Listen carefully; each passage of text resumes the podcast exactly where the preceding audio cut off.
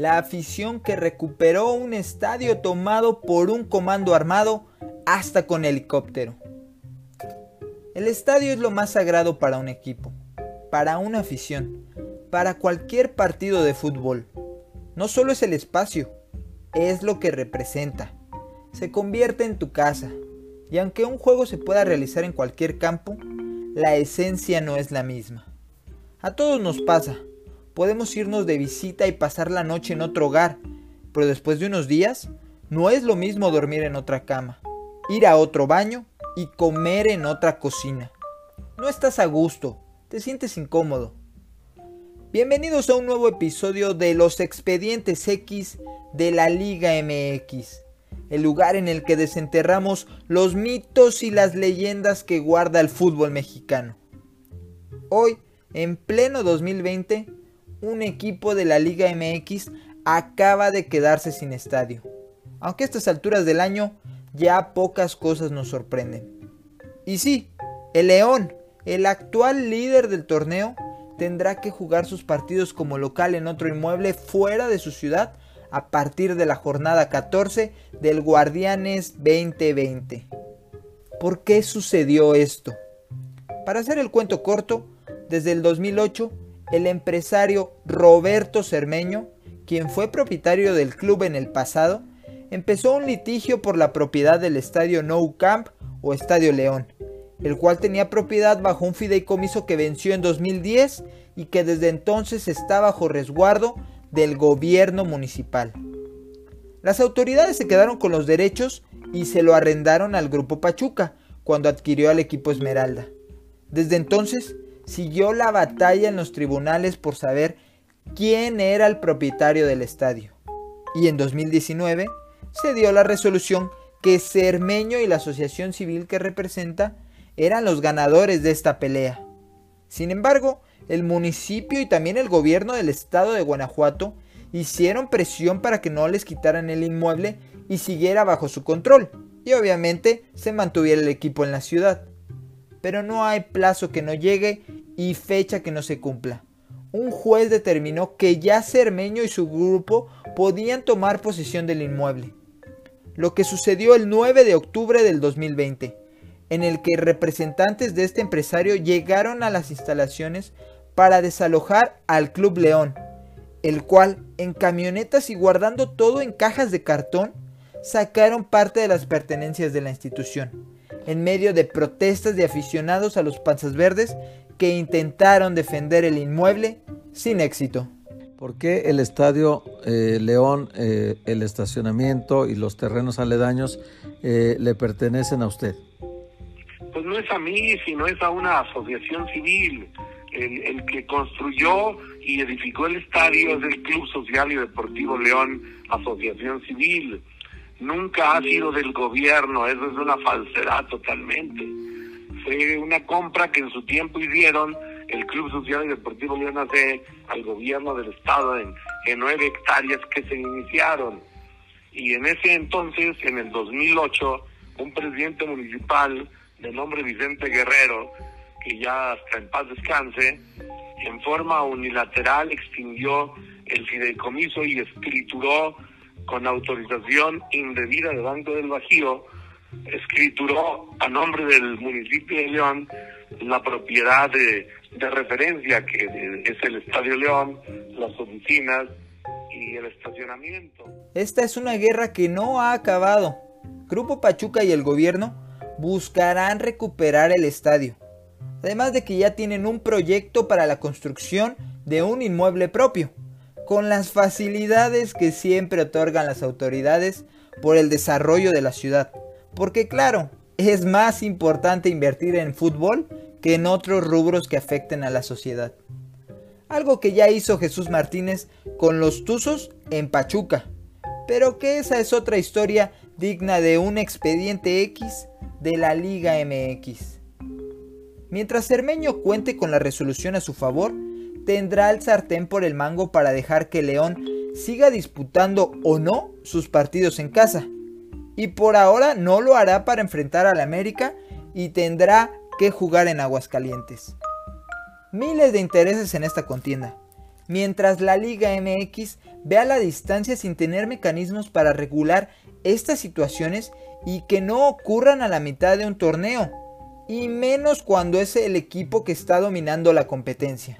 Una intrincada situación deriva en la salida temporal del equipo de León de la ciudad de León para jugar en Aguascalientes. El próximo lunes va a jugar contra el América en eh, la cancha de el Necaxa, allá en Aguascalientes. El equipo de León, que maneja el grupo Pachuca, emitió un comunicado el día de hoy y aquí hay una parte, José Ramón, que me parece importante destacar cuando dice que el Club León no será rehén de nadie y pide un poco de paciencia a su afición antes de volver a jugar en una ciudad tan futbolera como es la de León, Guanajuato. No es la primera vez que esto pasa en el misterioso fútbol mexicano.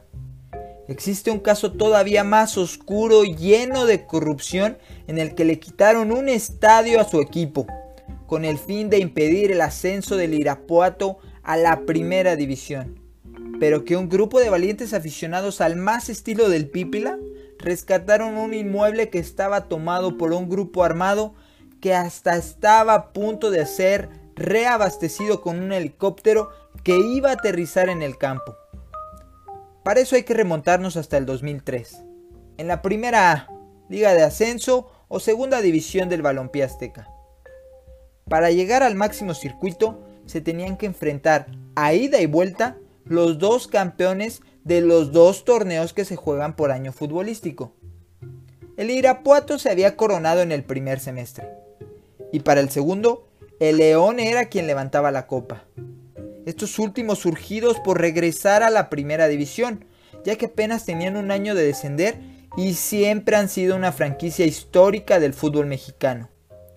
Lo sombrío de todo esto es que el equipo en ese entonces había sido adquirido por uno de los personajes más maquiavélicos y corruptos que han estado involucrados en el deporte y también en la política de México el empresario argentino Carlos Ahumada, un hombre muy conocido por casi todos, involucrado en sobornos, fraudes, casos de corrupción y hasta los videoescándalos contra Andrés Manuel López Obrador previo a su campaña presidencial de 2006, que supuestamente fueron coordinados por el mismísimo expresidente de la República Mexicana, Carlos Salinas de Gortari. Ahumada había comprado a León, y por supuesto que tenía intereses oscuros para este equipo de fútbol. Tanto que el empresario realizó algunos de los actos más cínicos y ruines de los últimos tiempos para lograr los éxitos deportivos que buscaba. El periodista Ignacio Suárez, mejor conocido como El Fantasma, relató en 2019 en el periódico Récord, en su columna Carlos Ahumada y un partido arreglado, la historia completa de todos los chanchullos que intentó para lograr el ascenso de los Esmeraldas y que a continuación trataremos de resumir para contextualizar este caso. De acuerdo a un informante allegado al mafioso empresario, para primero ser campeón del segundo torneo, no bastó con armar un trabuco de buenos futbolistas y tener como técnico a un experimentado, pero siempre polémico, Carlos el Maestro Reynoso. Primero, intentaron arreglar un partido de los cuartos de final ante los Lagartos de Tabasco, en donde buscaron comprar a los jugadores rivales para que se dejaran ganar. Además, pusieron cámaras y micrófonos en los vestidores del equipo rival dentro del Estadio de León, y también hicieron lo mismo en el vestuario de los árbitros, en donde a su vez tenían planes para chantajear a la Federación Mexicana de Fútbol con un videoescándalo, pero fueron descubiertos. Para la semifinal ante Correcaminos, el plan era meter prostitutas al hotel de concentración del equipo oponente una noche antes del juego en León. Pero como otra vez se truncó su idea, tuvieron que recurrir a utilizar gas lacrimógeno en donde se hospedaban para hacer que los jugadores tuvieran que salir en plena madrugada e interrumpir su descanso. Sumado a que la hora del partido no los dejaron entrar al vestidor de la visita, porque convenientemente lo habían pintado. Y por si fuera poco, tenían sospechosos vínculos con el gremio arbitral, en el que se aseguraba que les pitaban a favor de los panzas verdes, del equipo de Ahumada. Nadie frenó a León y toda su maquinaria. Fueron campeones y estaban en la eliminatoria decisiva contra el Irapuato para ganar el ascenso. Y para que esto estuviera más garantizado, llegó el mayor golpe. Se negoció la compra del conjunto fresero para que en cualquier caso la franquicia que subiera fuera propiedad de este mafioso. Obviamente, Carlos Ahumada, el señor de los sobornos, siempre negó esta versión. Como corolario de este proceso, en los últimos días, algunos medios de comunicación reprodujeron de que yo había comprado al Club Irapuato. Niego categóricamente esta aseveración o acusación. Para dimensionar más la historia y el momento tan penoso que estaba viviendo el fútbol mexicano, sin que la federación le importara realmente la legalidad y regularidad de la liga, hay que señalar que aunque oficialmente estuviera un joyero llamado Clever Mayer como el dueño del Irapuato, en realidad era un prestanombres para Tirso Martínez, mejor conocido como el futbolista, un narcotraficante que trabajó para el cártel de Sinaloa y el cártel de Juárez, colaborando para nombres como el Chapo Guzmán y Amado Carrillo. Todo otro expediente para ver cómo el balompié azteca ha estado lleno de personajes con historial delictivo y que nadie dice nada. De nueva cuenta vamos a seguir resumiendo lo que viene en las entregas del Fantasma Suárez y que dejaremos los links en las descripciones para que puedan leerlas y generar su propio juicio sobre este macabro pasaje. Varios futbolistas de aquel Irapuato afirman que efectivamente les avisaron que el equipo había sido vendido a León y que tenían que dejarse ganar, sin más detalles y sin ninguna explicación o compensación. Los jugadores no lo podían creer y no estaban conformes. Así que se pusieron de acuerdo y le pidieron a Mariano Monroy, un volante argentino que tenía el número de El Patrón, es decir, de Tirso Martínez, que le llamara para que revirtiera la decisión. Y sí lo hizo. Junto a todos sus compañeros, le pidió que no vendiera al club y que le prometían ganar la gran final ante León, que confiara en ellos y tras varios momentos de incertidumbre, el propietario incógnito del Irapuato accedió. Ya quedamos, cabrones, a ganar, que chingue a su madre ahumada, fueron palabras textuales dentro de la columna del fantasma. Y a unos días de la final de ida, la directiva de la fiera se enteró que ya no había trato porque supuestamente se habían tardado con un pago, y Ahumada buscó desesperado al patrón para negociar, pero nunca lo encontró. Estaba furioso. Entonces, el señor de los sobornos, junto a Rosario Robles, otra fichita de la política mexicana y quien era pareja sentimental del empresario, llamaron a un alto funcionario del Distrito Federal para ayudarlos. Y fue él quien ideó ir a tomar por la fuerza el estadio Sergio León Chávez para comprar tiempo y buscar que la final de vuelta se tuviera que jugar en otro campo.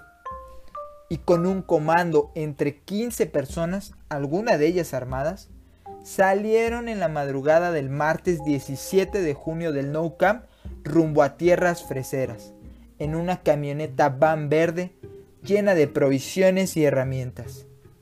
Fácilmente vulneraron la rudimentaria seguridad del inmueble y se atrincheraron bajo la orden de no salir ni tener contacto con el exterior. Ya estaba pactado con el gobierno municipal que no se meterían en el conflicto. El martes a las 6 de la mañana un comando armado entró por la fuerza a este estadio.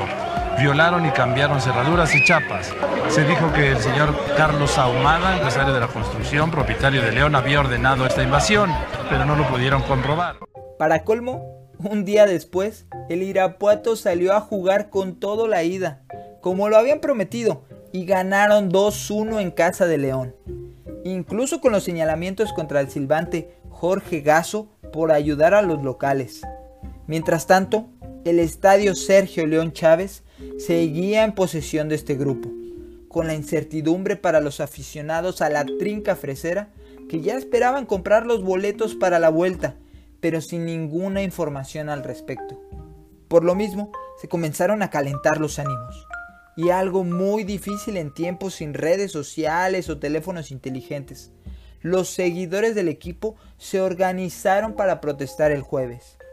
Del otro lado de la historia, Ahumada y Robles prepararon un helicóptero para llevar refuerzos y armas ante lo tenso que se había convertido la situación, con todo y que tenían el respaldo del gobierno estatal de Guanajuato.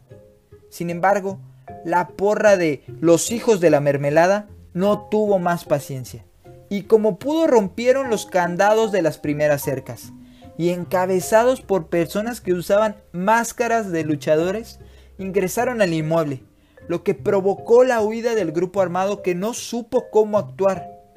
Cientos de aficionados entraban al estadio tras vencer las puertas, al mismo tiempo que el dichoso helicóptero intentaba aterrizar en el terreno de juego. Pero al ver el caos, decidió también echar marcha atrás al plan. La turba furiosa golpeaba la camioneta van en la que estaba por huir el resto del convoy, hasta que se escucharon unas detonaciones que los replegaron y que pudieron tener consecuencias mortales, pero que por fortuna solo sirvió para dejarlos escapar. No importaba, el estadio se había recuperado.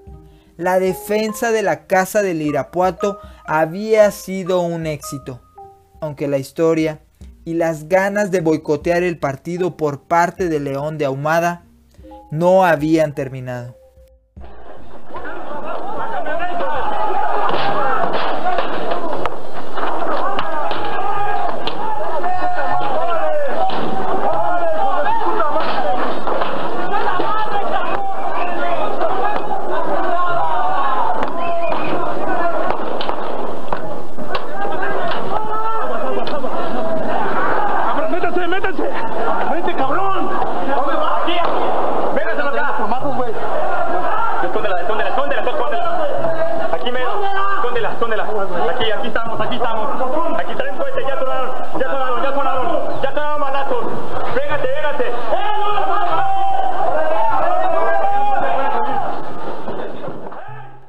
Último plan era que el mismo Carlos Ahumada y Carlos Reynoso estarían al frente del autobús, en la parte visible para las personas en el exterior, y que antes de entrar al estadio el sábado, día del partido, harían gestos para provocar a la afición y que agredieran al vehículo, para que tuvieran el pretexto de no presentarse al juego y se suspendiera el encuentro. Estaban dispuestos a usarse como carne de cañón. Ellos creían que con todo su poder político les permitirían quitar a la policía y facilitar todo. Además, en caso de fallar, saldrían antes de la hora del arranque del encuentro para que el mismo técnico Carlos Reynoso confrontara a la porra y fuera agredido, para evitar a toda costa la realización del duelo. Sin embargo, el gobierno municipal traicionó a toda la maquinaria y como sabían lo que tramaban, decidieron juntar a los hijos de la mermelada y advertirles del plan, así como pedirles que pasara lo que pasara, no respondieran con agresiones físicas a los visitantes. Y la estrategia de los freseros funcionó. Todos se limitaban a mentarles la madre en la llegada del autobús y previo al encuentro cuando el maestro Reynoso se acercó para decirles mugrosos y retarlos a los golpes. Hicieron lo mismo nadie lanzó algún objeto o intentó agredirlos. Lo peor es que el grupo de Ahumada también tenía colocado a varios infiltrados entre el grupo de animación fresera para que lanzaran proyectiles o invadieran el campo. Pero para esto también estaban advertidos y fueron identificados en cada intento por meterse durante el juego y hacer algún desmán. En la cancha, la motivación estaba con los freseros, y se concretó con un 1-0 en la final de vuelta para un global de 3 por 1 y arruinar el sucio plan para ascender a León. Aunque el Irapuato no era una institución modelo por su vínculo con un narcotraficante, pero al menos en lo deportivo quedaba esa definición de lugar en el máximo circuito. Al año siguiente, ya en la primera división, la federación le compraría la franquicia del Irapuato a Tirso Martínez por unos millones y por fin quitarse esta piedra en el zapato que tarde o temprano le podía reventar a los directivos del fútbol mexicano. Y que también es digno de otro expediente, pero será en su momento. Mientras, después de revelarse los casos de corrupción en la política mexicana, los federativos también buscaron deshacerse de Carlos Ahumada, quien ha estado preso, huyó del país y es todo un gángster que también merece un capítulo aparte. No hay ganadores ni perdedores en esta historia. La afición tuvo un acto heroico, pero también fue parte de la manipulación entre mafiosos dueños de clubes, que lo que menos les interesa es lo que piensen los seguidores. Y así termina otro expediente X de la Liga MX. Si les gustó, no olviden compartirlo y comentarlo entre sus allegados. Y para más casos increíbles que tiene el fútbol mexicano, síganos en Spotify y chequen las redes de Un Dud Más. Les habló Chuy Patiño y los espero para más casos.